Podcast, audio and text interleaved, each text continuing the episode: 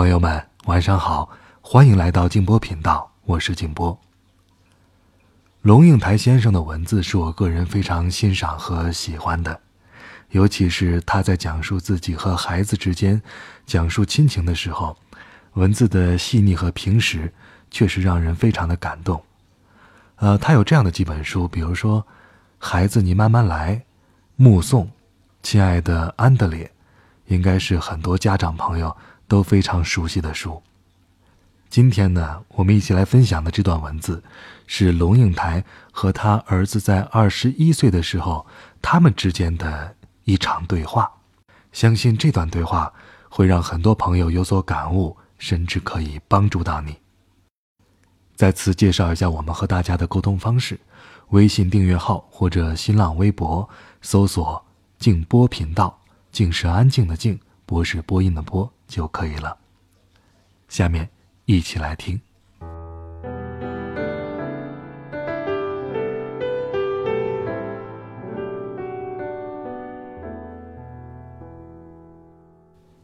孩子，我要求你读书用功，不是因为。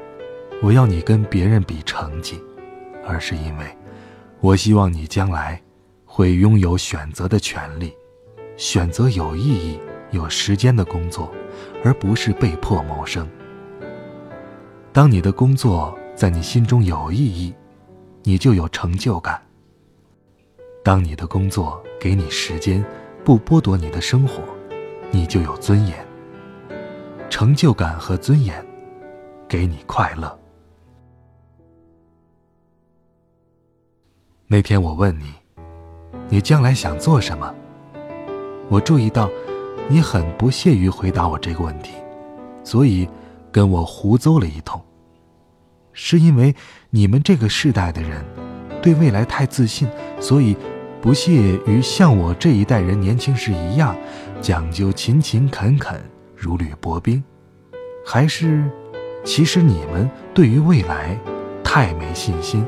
所以假装出一种嘲讽和狂妄的姿态，来闪避我的追问呢？我几乎要相信，你是在假装潇洒了。今天的青年人对于未来，潇洒得起来吗？法国年轻人在街头呼喊抗议的镜头，让全世界都震惊了。这不是上世纪六十年代的青年为浪漫的抽象的革命理想上街呐喊，带着花环，抱着吉他唱歌。这是二十一世纪的青年为自己的现实生计在烦恼，在挣扎。从我的二十一岁到你的二十一岁，人类的自杀率升高了百分之六十。你刻意闪避我的问题。是因为二十一岁的你，还在读大学的你，也感受到了现实的压力吗？还记得我们在德国的时候遇见的那个画家，提摩吗？他从小爱画画，在气氛自由、不讲究竞争和排名的德国教育系统里，他一会儿学做外语翻译，一会儿学做锁匠，一会儿做木工。毕业后找不到工作，一年过去了，两年过去了，三年又过去了。现在，应该是多少年了呢？我也不记得了。但是当年他失业的时候只有十八岁。今年他四十一岁了，仍旧失业，和母亲住在一起。没事的时候，他就坐在临街的窗口画着长颈鹿。在他的笔下，长颈鹿的脖子从巴士顶伸出来，穿过飞机场，走进一个正在放映电影的戏院。他睁着睫毛长长的大眼，盯着一个小孩骑三轮车。因为没有工作，所以他没能结婚，自然也没有小孩。事实上，他一直过着小孩的生活。可是，他的母亲已经快八十岁了。我担不担心你将来会变成提莫？老实说，是的，我也担心。把你当做别人，并不容易。我记得我们那天晚上在阳台上的谈话，你说：“妈，你要清楚接受一个现实，就是你有一个极其平庸的儿子。”你坐在阳台的椅子里，背对着大海，手里点着一支烟。那是凌晨三点。朋友若看见你在我面前点烟，一定会用一种不可置信的眼光望向我。他怎么能在母亲面前抽烟呢？你又怎么能容许儿子在你的面前抽烟呢？我认真的想过这个问题。我不喜欢人家抽烟，因为我不喜欢烟的气味更不喜欢我的儿子抽烟，因为抽烟可能会给他带来致命的肺癌。可是我的儿子已经二十一岁了，是一个独立自主的成人。是成人，就得为他自己的行为负责，也为他自己的错误承担后果。一旦接受了这个逻辑，他决定抽烟，我要如何不准许呢？我有什么权利或者权威来约束他呢？我看着你点烟，翘起腿，抽烟，吐出一团轻雾，恨不得把烟从你的嘴里给拔出来，丢向大海。可是我在心里对自己说：“请记住。”你面前坐着一个成人，你得对他像对待天下所有其他成人一样。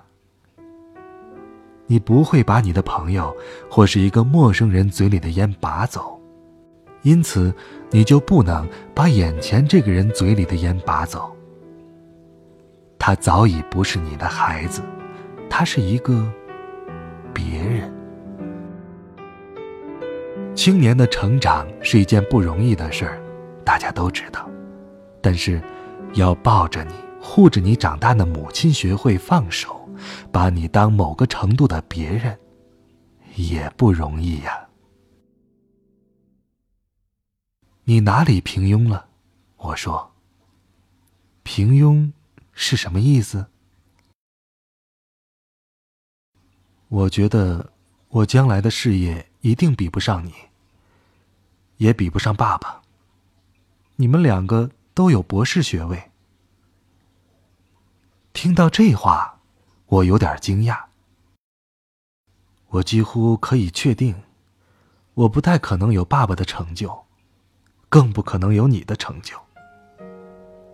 我可能会变成一个很普通的人，有很普通的学历，很普通的职业，也不太有钱，也没有名气。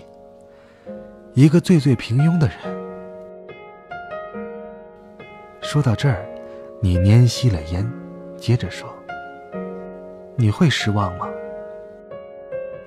现在我已经忘了当时跟你怎么说的，说我不会失望，不管你做什么我都高兴，因为我爱你，或者很不以为然的跟你争辩平庸的哲学。或者很认真的试图说服你，你并不平庸，只是还没有找到真正的自己。我不记得了，但是，我可以现在告诉你：如果你平庸，我是否失望？对我最重要的，不是你是否有成就，而是你是否快乐。而在现代的生活架构里，什么样的工作比较可能给你快乐呢？第一，它给你意义，你的工作不把你绑架，让你做工作的俘虏。第二，它给你时间，容许你去充分的体验生活。至于金钱和名声，哪里是快乐的核心元素呢？假如横在你眼前的选择是到华尔街做银行经理，或者是到动物园去做照顾狮子、河马的管理员，而你是一个喜欢动物研究的人，我就完全不认为银行经理比较有成就，或者狮子河马的管理员是平庸的。每天为钱的数字起伏而紧张而斗争，很可能不如每天给大象洗澡，给河马刷牙。当你的工作在你心目中有意义，你就有成就感；当你的工作给你时间，不剥夺你的生活，你就有尊严。成就感和尊严，给你快乐。我怕你变成画长颈鹿的提摩，不是因为他没有钱、没有名气，而是因为他找不到意义。我要求你读书用功，不是因为我要你跟别人比成就，而是因为我希望你将来拥有更多选择的权利，选择有意义、有时间的工作，而不是被迫谋生。如果我们不是在跟别人比名比利，而只是在为自己找心灵安适之所在，那么，连平庸这个词，都不太有意义了。平庸是跟别人比，心灵的安适，是跟自己比。千山万水走到最后，我们最终的负责对象，还是自己二字。因此。你当然没有理由去跟你的上一代比，或者为了符合上一代对你的想象而活。同样的，抽烟不抽烟，你也得对自己去解释吧。睡的夜晚，月亮从松林升起，他们依偎在操场。静悄悄地看月亮，夏虫停止了吟唱，摘一朵野花戴头上，皎洁月光像牛奶，在他们年轻身上流淌。仙女山的月亮。更大更圆的月亮，点亮思念的火，点燃梦想的光。仙女山的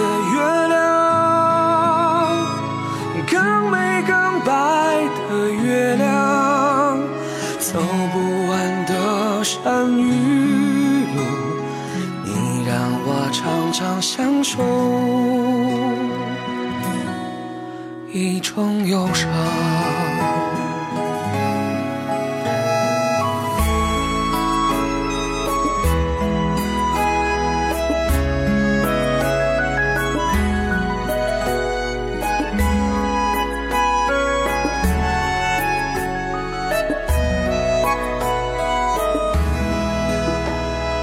草长莺飞的五月，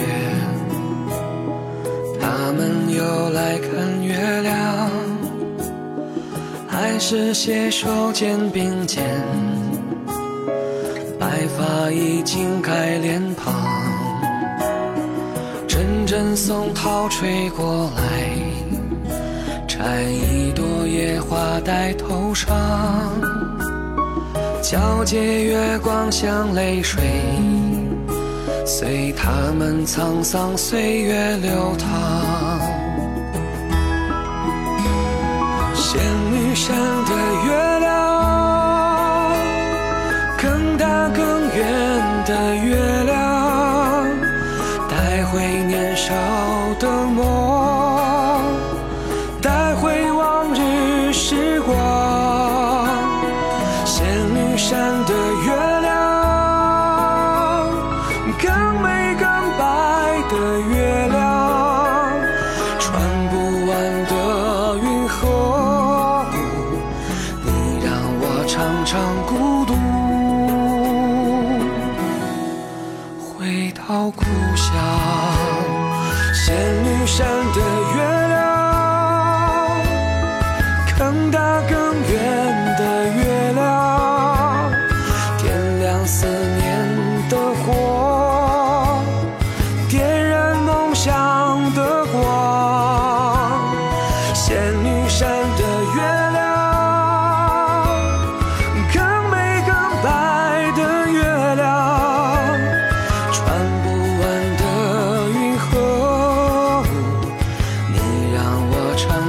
孤独。回到故乡你让我常常孤独。回到故乡。